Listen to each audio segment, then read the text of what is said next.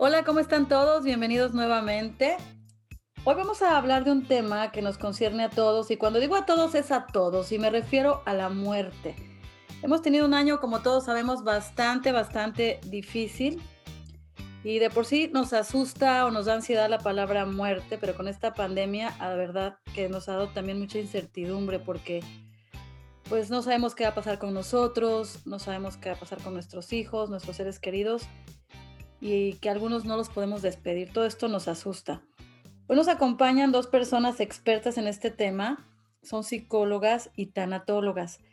Ayer las conocí gracias a un proyecto que juntas emprendieron y se encargan eh, precisamente de guiar a todas esas personas que están pasando por algún tipo de pérdida.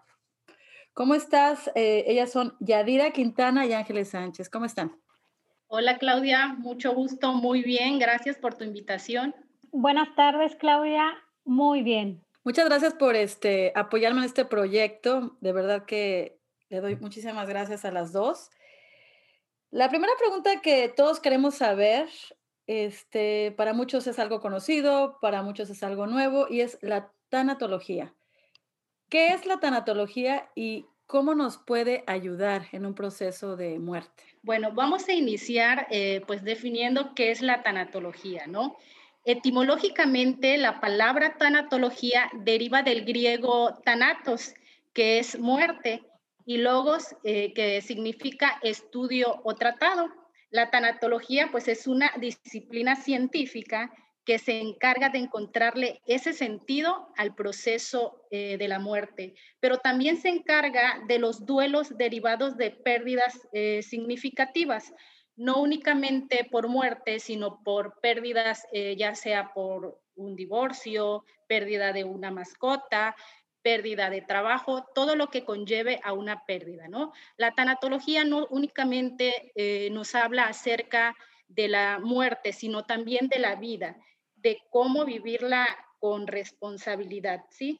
Eh, hemos visto o escuchamos siempre comentarios de que hablar del tema de, la muerte, entre más lejos, mejor, ¿no? Como que no nos atrevemos a platicar de el tema de la muerte porque creemos que es lo peor que nos puede pasar, creemos que a lo mejor eh, hay algunas creencias eh, que son como un tipo castigo, que es injusto, que no era el tiempo, que no nos los merecíamos. Sin embargo, la tanatología eh, nos viene a enseñar que la muerte pues es un proceso eh, natural, ¿no? Que es parte de nuestra vida.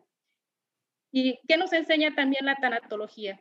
Que nosotros podemos recolocar o resignificar aquella pérdida que nosotros tuvimos, ¿no?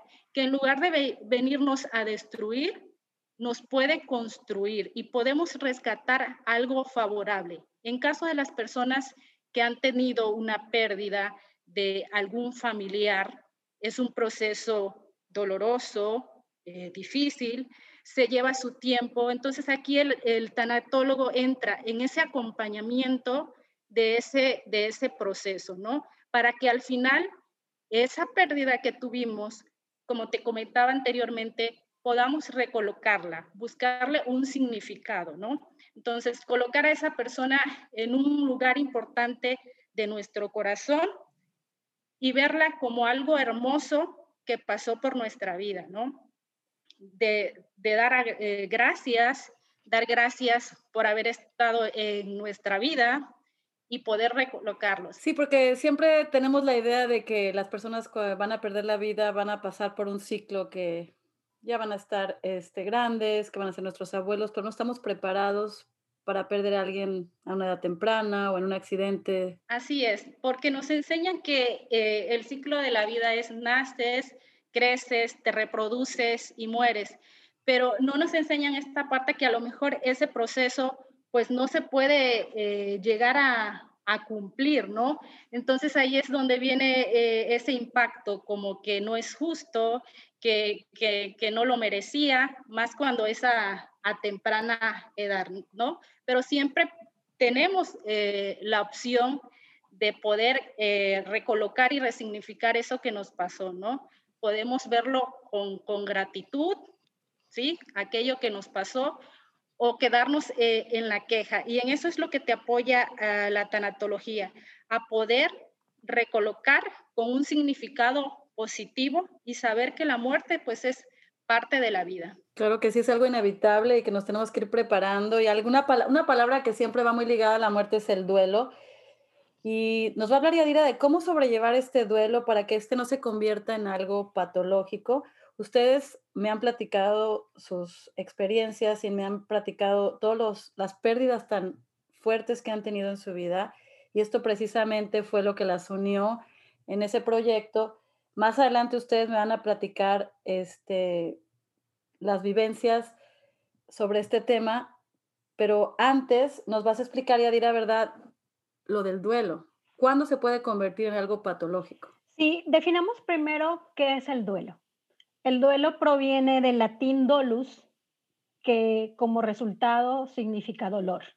Entonces, ¿qué es el duelo? ¿Sí? Es una reacción emocional de dolor ante una pérdida. Como decía mi compañera Ángeles, ante diversidad de pérdidas, hablando específicamente del, del duelo por fallecimiento de un familiar, justamente pasamos por eh, por etapas en las cuales eh, atravesamos y estas etapas pueden estar ligadas entre sí, se puede no necesariamente se presenta una tras otra, puedes tener, estar en dos etapas, por ejemplo, la negación y la ira. Puedes decir, no, esto a mí no me está pasando y puedes estar muy molesta, ¿sí? O puedes ir por cada una de las etapas hasta llegar a la aceptación. La negación, por ejemplo. Entonces, si digo, no, eso no está pasándome a mí, ¿no? Quiero despertar. Quiero, eh, eh, por favor, despiértenme, que sea solo un sueño. Eh, peñízcame para ver si es cierto que estoy pasando por esto. Entonces, la parte de la negación, la ira, la negociación del, Dios mío, te prometo que que, voy a ser un mejor ser humano, ¿no? Que voy a hacer una labor altruista, pero que esto no sea cierto. Quiero despertar y que sea un sueño, por ejemplo. La depresión, pasas por un proceso depresivo y al final la aceptación. Entonces, justamente la labor del tanatólogo es guiarte para identificar cuál de esas etapas o cuál de esas fases es en la que te encuentras como, como doliente, como persona que, que, que, está sintiendo justamente o pasando por un proceso de duelo. Entonces, pero sin embargo, es importante identificar, ¿sí? Cuándo es un duelo normal y, y cuándo se está volviendo patológico. Hay algo muy importante que hay que aclarar, que no hay una medida específica en tiempo para decir por ejemplo, no, después de un año ya se convierte en un duelo patológico. ¿Cuándo empieza a ser patológico? Cuando rebasa, eh, eh, cuando te rebasa la emoción, ¿sí? Cuando expresas, por ejemplo, depresión, pero al grado en que ya no sales de casa, te vuelves antisocial, por ejemplo, o después de un determinado tiempo. Hay algunas manifestaciones físicas que se presentan en este duelo eh, y que pueden ser normales, ansiedad, por ejemplo, opresión en el pecho, en la garganta, falta de aire, falta de energía asociada, por ejemplo, con la depresión, tener alucinaciones y decir, me estoy volviendo loca, ¿sí? Y eh, estar confundida. Entonces, todas estas eh, situaciones pueden ser normales.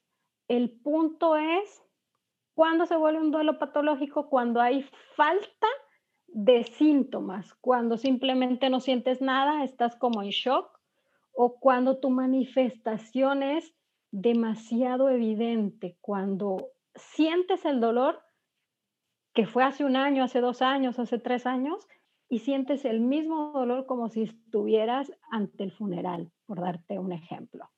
Cuando mencionas lo del tiempo, este, también es importante que nos expliques un poquito, cada quien lleva el duelo diferente, a cada quien le toma diferente tiempo superar las cosas y es precisamente ahí donde nos mencionas el cómo identificar que es patológico, pero también es importante que sepamos nosotros diferenciar entre cuándo es una tristeza y cuándo es una depresión fuerte, porque incluso si no se trata, yo fui testigo de una familia donde una, una chica se suicida y a la semana se suicida el papá.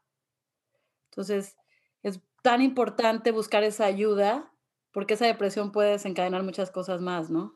Claro, es importante eh, cuando, cuando existe una persona que tiende a, en, eh, cuando hablamos de duelo y hablamos de pérdida, alrededor de nuestra vida pasamos por muchos procesos de pérdida, perdemos, perdemos familia, perdemos a lo mejor porque nos mudamos a algún lugar diferente, a una ciudad, perdemos idiomas si nos, si nos mudamos a otro país.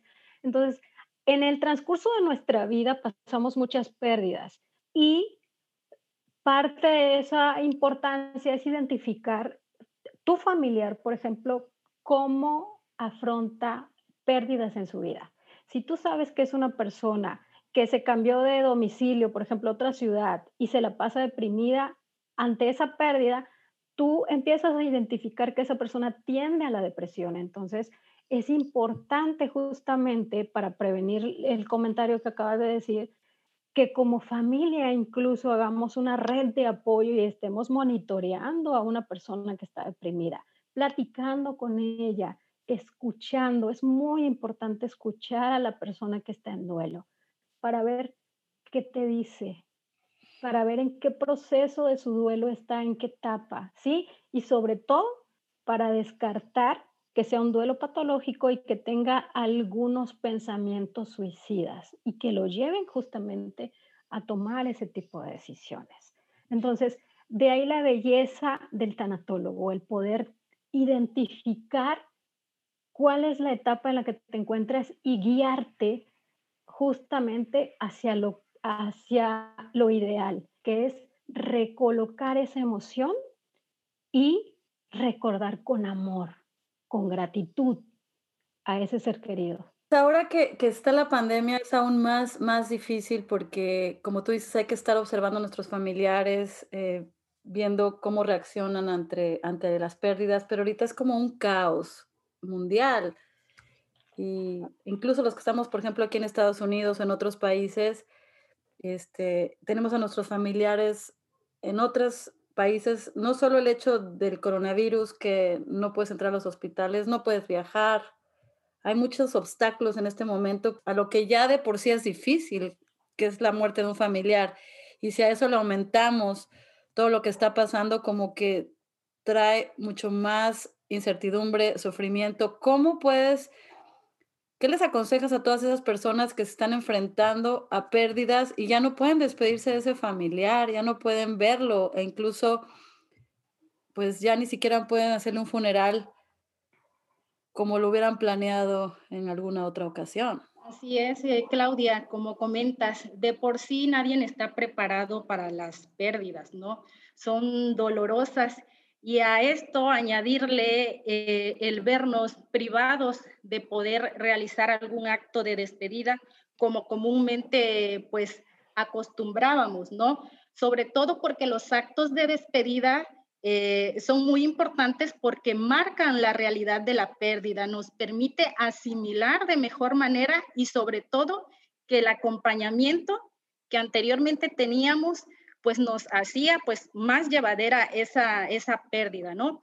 Entonces, ante estos hechos en los que ahorita pues no podemos tener esas reuniones o poder hacer esos actos de acuerdo a nuestras costumbres, tradiciones, desde nuestra fe, pues con las tecnologías podemos eh, reinventarnos, ¿no? Siempre podemos buscar la manera de organizarnos como familia, de cómo simbolizar esa, esa, esa despedida o cómo podemos hacer un acto de amor que marque eh, pues la partida y que nos podamos eh, despedir con, con, amor, ¿no? No necesariamente teniendo el cadáver, cadáver podemos tener esa, esa conexión, ¿no? ¿Cómo lo podemos hacer? Como te comentaba, usando pues la tecnología o lo que esté a nuestro alcance, los medios, por ejemplo, por medio de, de un grupo de WhatsApp, podemos organizarnos y comentar qué podemos hacer desde donde estamos para despedir a ese ser querido, ¿no? A nuestro ser querido. A lo mejor eh,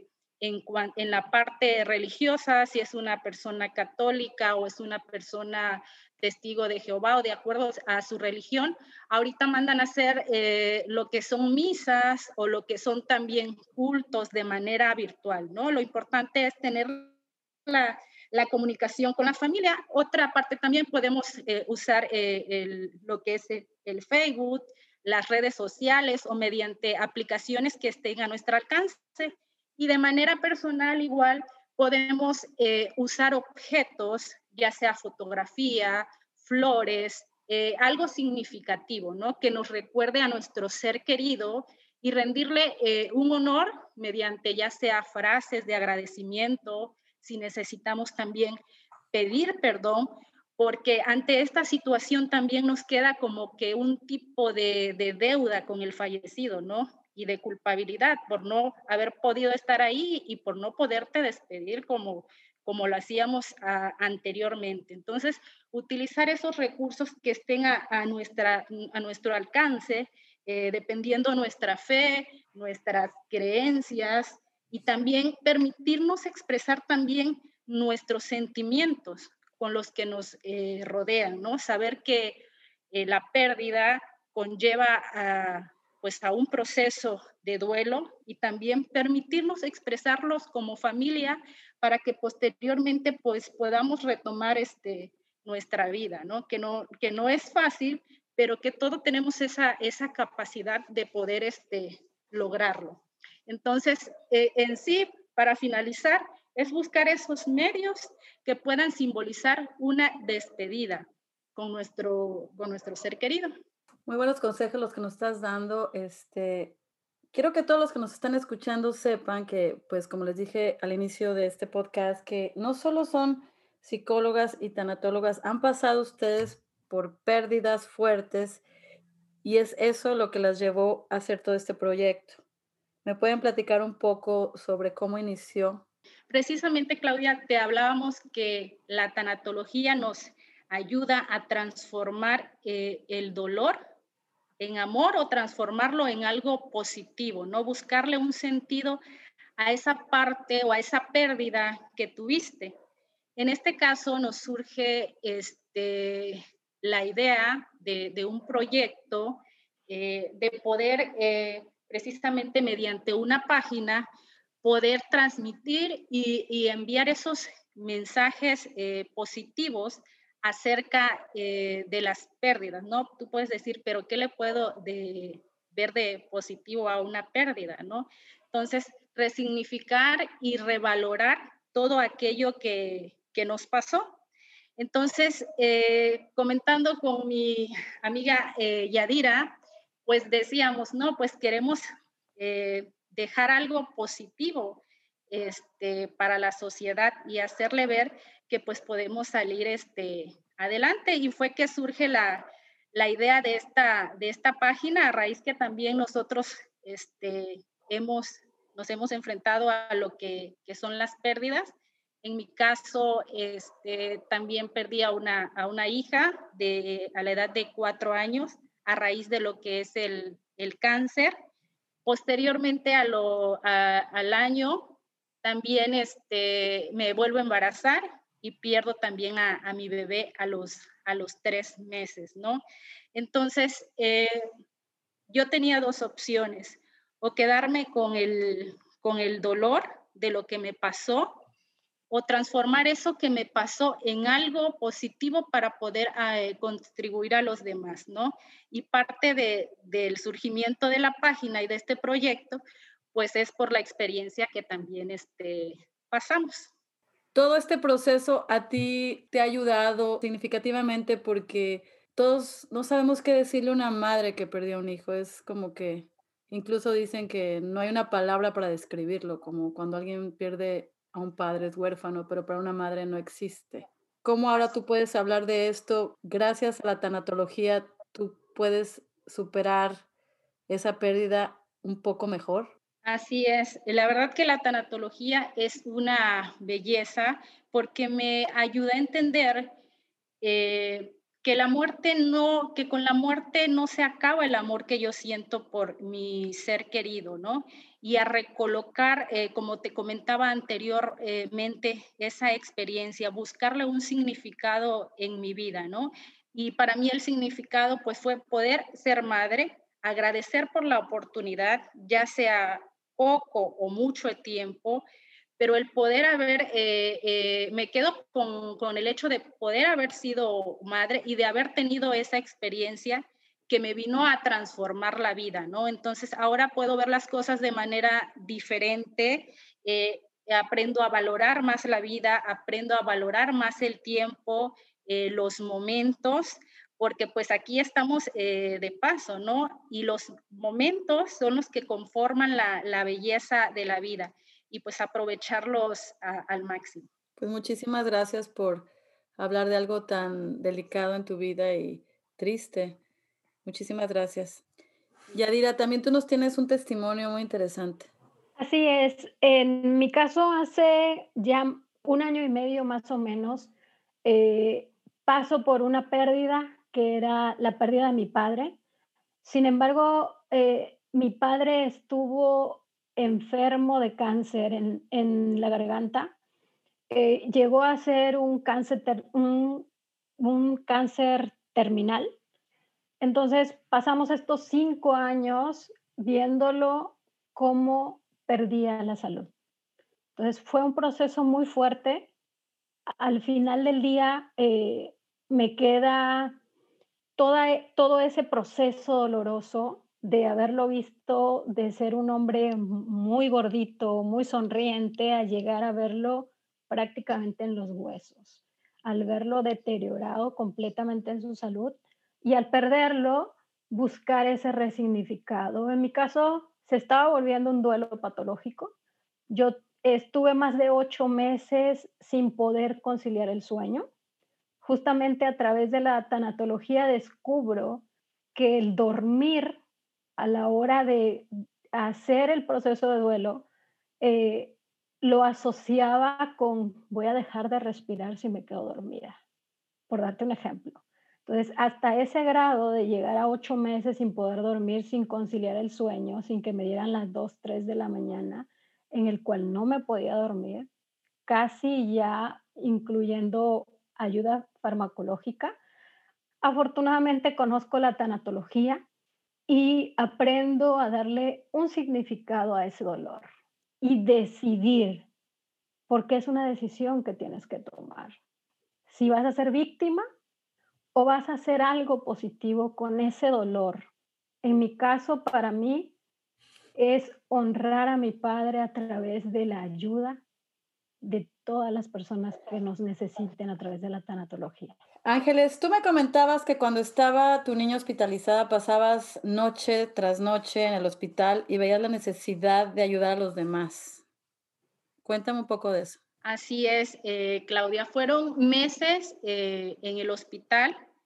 De hecho, eh, la primera vez que llego al hospital ya no salgo de ahí hasta el mes y medio en lo que hacían los estudios, para que definieran bien qué tipo de cáncer era, qué tanto estaba invadido el cuerpo, ¿sí? Y que al final resultó que estaba invadido en un 99%, ¿no? Pero a pesar de eso, eh, veía otras personas que estaban pasando lo mismo y sentía como que esa necesidad de que a pesar que yo estaba eh, llevando también esa situación difícil, de poderlas ayudar y acompañar y, decirle eh, a lo mejor alguna palabra de aliento, que en realidad no hay palabra de, aliento que, te anime cuando estás en esa, en esa situación. Entonces, el poder ayudar, el poder acompañar eh, a otras personas, sí, fue lo que me permitió a mí avanzar también en, eh, en mi propio duelo que estaba llevando con la enfermedad de, de mi hija, ¿no? Entonces ahí es también donde conozco la tanatología, porque la oncóloga me empezó a hablar acerca de, la tanatología, eh, en lo que me podía ayudar y que era un proceso que, iba a llevar con esta enfermedad. Y posteriormente viene el otro proceso cuando viene la, pues, la muerte de mi hija, ¿no? Pero como te comentaba, el buscarle un significado y recolocar aquella pérdida y buscar un sentido positivo de lo que te pasó, te ayuda a, llevar esa, esa pérdida, ¿no? Tienes la opción de destruirte con eso que te pasó o poder construirte, ¿no? Entonces, ¿qué elijo? Como te comentaba anteriormente, pues sí, podemos decir, sí, construyete, reenfócate, resignifícate, pero es un proceso que tenemos que llevar, es un proceso donde vamos a experimentar el dolor, la tristeza, de hecho la depresión, ¿sí? Pero que al final de eso tenemos la opción de elegir qué queremos hacer con lo que nos pasó. Muchas gracias, Ángeles. Eh, Yadira, ahorita mencionaba Ángeles algo muy importante y es que, ¿qué le podemos decir a esa persona que está pasando por una pérdida? A veces queremos ayudar, a veces no encontramos las palabras y simplemente nos, nos cohibimos, no sabemos qué decirle y a veces salimos diciendo, diciendo algo, perdón, que ni viene al caso. Entonces, y no es nuestra intención. Tenemos en la página de ustedes una lista de las cosas que no se recomienda que se digan a una persona que está pasando por la muerte de un familiar. Son 10 Aquí vamos a tocar unas cuantas y más adelante ustedes podrán ir a la página y, ver este, la lista completa. Yo te voy a preguntar, yo te voy a decir estas frases y tú me dices qué es lo que podemos hacer, ¿no? Porque sí, metemos la pata como quien dice, ¿no? Una de esas que muchos decimos es, sé cómo te sientes. Sé cómo te sientes, es una palabra muy común, pero ¿Qué intentas decirle a la persona? Eh, tú lo acabas de decir, ¿no? Cuando vas con una persona, sabemos que tienes las mejor, la mejor de las intenciones, pero cuando tú le dices, sé cómo te sientes, en realidad no sabemos cómo se siente. ¿Por qué? Porque el duelo es personal, ¿sí? Nadie, absolutamente nadie experimenta el dolor que tú experimentas en ese momento ¿Por qué no lo experimentas? Porque depende también incluso de la posición que tengas ante la partida o ante la pérdida, ¿sí?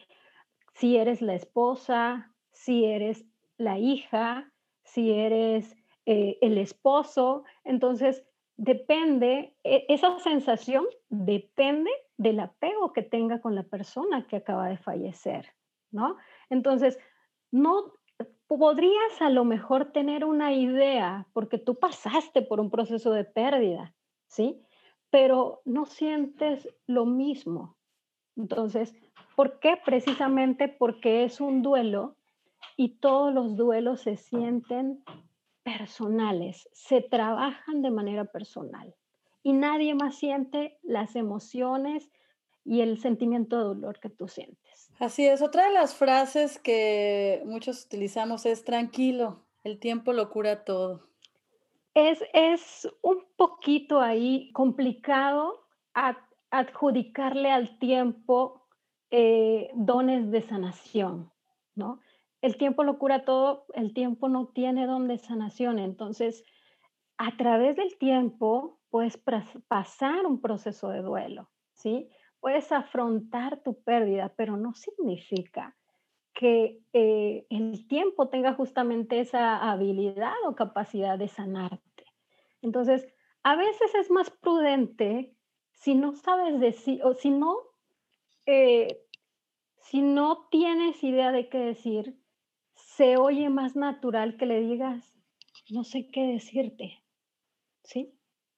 Pero aquí estoy, aquí está mi presencia, aquí está mi pecho si quieres un abrazo, aquí están mis hombros si quieres llorar, ¿sí? A veces, para la persona puede necesitar silencio, para ti, que eres la persona que lo va a acompañar, puede ser un silencio incómodo, pero a veces un silencio incómodo puede ser tan eh, eh, tan sanador o tan, puede generar tanta ayuda el acompañar, ¿Sí? Cuando tú mencionas un silencio incómodo, es que, vamos a poner un ejemplo, está alguien en un funeral, yo llego con esa amiga o esa tía, y, y o sea, tú le das la mano y te quedas en silencio. El silencio incómodo tal vez pueda pasar para nosotros, como mencionabas eh, Sí, anteriormente, pero para esa persona que está en esa pérdida no es incómodo ese silencio, ¿no? Justamente es lo que pudiera estar necesitando, ese silencio, porque en ese momento está en shock, en ese momento su mente está asimilando esa pérdida. Entonces, hay algo importante. Absolutamente nada de lo que le digas a una persona que acaba, que está pasando por un duelo, absolutamente nada de lo que le digas va a disminuir el dolor que esa persona siente. Entonces, precisamente por eso decíamos del silencio, ¿sí? Puede ser incómodo para ti, pero puede ser muy bueno para la persona que está ahí y le estás diciendo, aquí estoy presente para lo que necesites. Otra frase que se usa mucho es, podría haber sido peor. Esta frase es un poco oh, complicada porque comparado con qué o hay alguna posibilidad tenía que sufrir más para que a mí me doliera menos o cómo. ¿Qué queremos decir con la frase? A veces es importante analizar dentro de lo que vamos a decir cuál es el objetivo que queremos decirle, ¿no? Y si no sabemos, pues mejor decir aquí estoy para lo que necesites, ¿sí? Bueno, esta es la última frase que vamos a hablar aquí en el programa, pero como les dije anteriormente, hay más en la página, que más adelante también le vamos a dar la dirección de esta página. Y es, lo siento en el alma. Fíjate que esa frase es un poco, y puede, podría ser un poco hiriente incluso para la persona que se lo digas, porque ¿estás siendo realmente franco? Te preguntaré yo. ¿Realmente lo sientes? ¿Te duele en el alma? En lo personal, yo que he experimentado el duelo, te puedo decir, jamás en mi vida había sentido un dolor en el alma como en el momento en que sufrí mi pérdida, ¿sí? Entonces, cuando tú le dices a alguien, lo siento en el alma, ¿realmente estás sintiendo esa magnitud de dolor? Yo creo que no, ¿verdad? ¿Qué es lo que podemos hacer además de, de decir estoy aquí? También podemos tomar acción, no tanto Claro. con palabras, y con sino con acciones, ¿no? Por supuesto, acciones concretas. Es, quiero ayudarte. A lo mejor soy una persona, si no soy muy cercana a la familia, pues obviamente no voy a ir y te voy a dar un abrazo y voy a abrazar a toda la familia porque a lo mejor incluso puede ser incómodo, ¿no? Pero si mi, si mi intención es apoyar, puedo a lo mejor ayudar a ordenar, a repartir, si realmente tengo esa, esos deseos de ayudar y de contribuir en ese proceso doloroso que está pasando esa persona que tú conoces o tu familiar, ¿no? ¿Qué es mejor? A lo mejor en el proceso de pérdida o en el proceso del funeral físico, cuando, va- cuando está el funeral, pasan varios días y después ya nadie, ya todos se olvidan, ya lo enterraron y fue como decir adiós. Que realmente si quieres ayudar, ¿por qué no le regresas una llamada una semana después? ¿Por qué no invitas a tomar un café? Porque esa persona a ti a lo mejor ya pasó porque ya lo enterraron, pero esa persona justamente en ese momento puede ser cuando esté asimilando y esté en shock y tenga la necesidad de ser escuchado. Muy interesante todo esto, la verdad es un tema, aunque fascinante, aunque sea de la muerte, la verdad es que es un tema muy bonito y la labor que están haciendo es muy interesante y muy importante, como mencioné anteriormente, sobre todo ahorita con esta pandemia y tantas pérdidas, así que les agradezco mucho. Una pregunta que tengo para Ángeles también es, muchas veces ah, como que algunas personas critican la manera que la otra persona lleva el duelo, o sea, ejemplo, dicen, no, pues es que pues ni lloró, no vi, no, como que ni lo sintió mucho. O sea, ¿qué me puedes explicar de este tipo de, de, comentarios que digo, tal vez no lo hacen frente a la persona, pero sí piensan que las lágrimas significan sufrimiento. Y esto no es necesariamente cierto, ¿no? Así es. Eh, sobre todo es porque, como comentaba Yadira, cada quien vive su duelo de manera única y personal, ¿sí? Algunos al momento de enterarse de las pérdidas pueden reaccionar de manera efusiva, con llantos, empezar con reclamos, eh, de una eh, manera, no sé, eh, muy triste, ¿no? Y por otra parte, a otras personas les toma más tiempo como que asimilar ese tipo de pérdida, ¿no? Algunas personas de hecho se reprimen y lloran en silencio y no lo expresan. Entonces podemos ver a la persona que a lo mejor y tú dices, no lo sintió o no le dolió, la veo bien, eh, no veo que llore, pero ella puede estar llevando su propio proceso sola, ¿no? Y que no le está eh, permitiendo el hecho que no lo exprese, no quiere decir que no le está eh, doliendo. De hecho, por ahí manejábamos eh, algunas personas, una, una, frase en la página que decía que el hecho de que una persona se reincorpore, asista a un tipo de actividad o de hecho que celebre la vida, no quiere decir que no le esté doliendo, que no esté pasando eh, un duelo, sino que lo está manejando de una manera diferente, ¿no? Porque todos reaccionamos de manera diferente. Hablando de que todos reaccionamos de manera diferente, algo también muy importante, Ángeles, es los niños, ¿no? Porque muchas veces decimos, ¿sabes qué? No lo voy a llevar al funeral porque va a ser fuerte para él, este, no, mejor que lo dejamos en la casa. Pero, ¿qué recomiendas hacer con los niños en caso de la pérdida de un familiar? No, definitivamente a los niños tenemos que integrarlos eh, en, todos estos ritos, ¿no? En todas las acciones que llevamos a cabo cuando hay una, una pérdida, ¿no?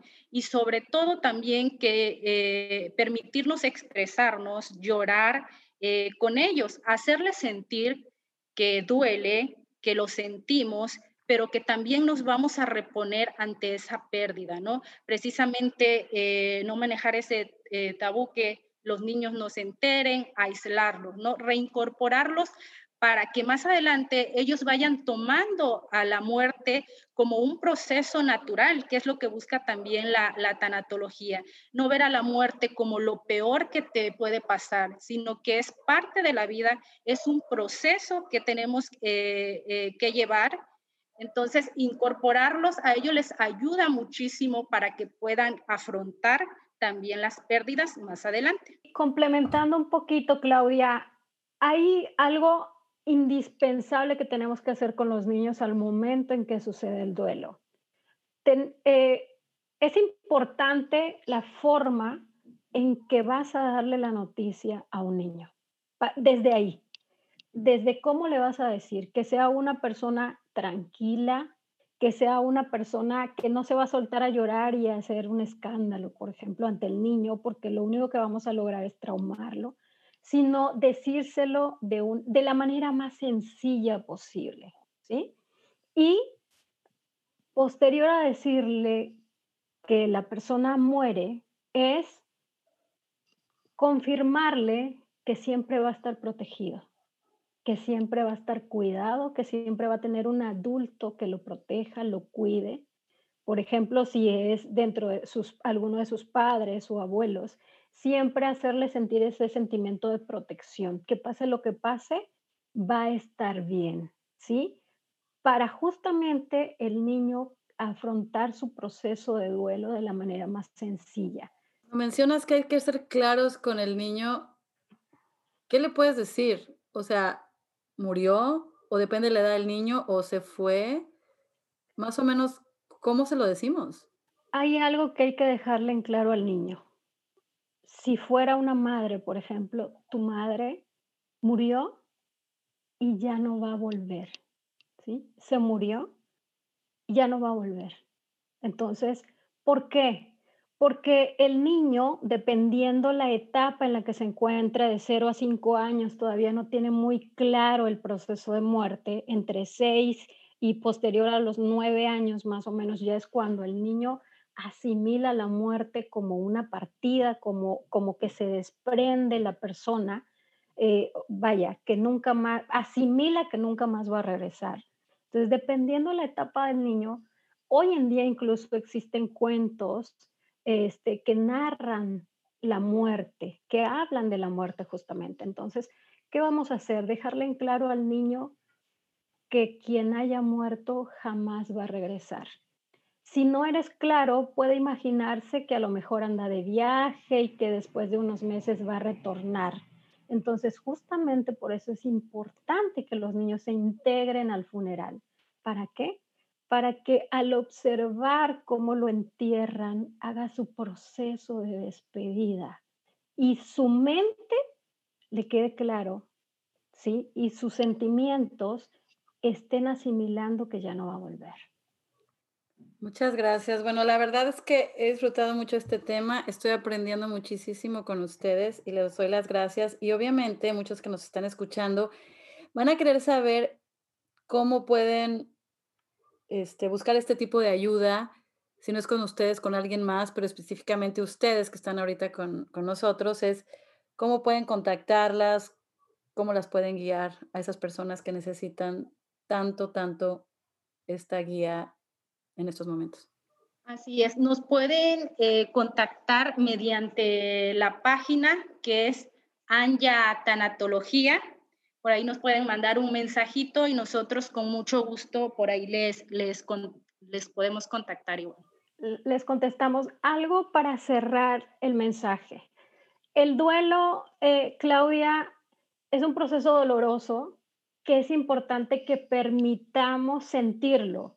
Cuando nosotros decimos hay que recolocar, ya es un proceso más avanzado, pero se vale llorar, se vale estar triste, se vale deprimirte, pero lo que no se vale es quedarte ahí para siempre, ¿sí? Es lloro, me deprimo, sufro, porque es válido sufrir, ¿sí?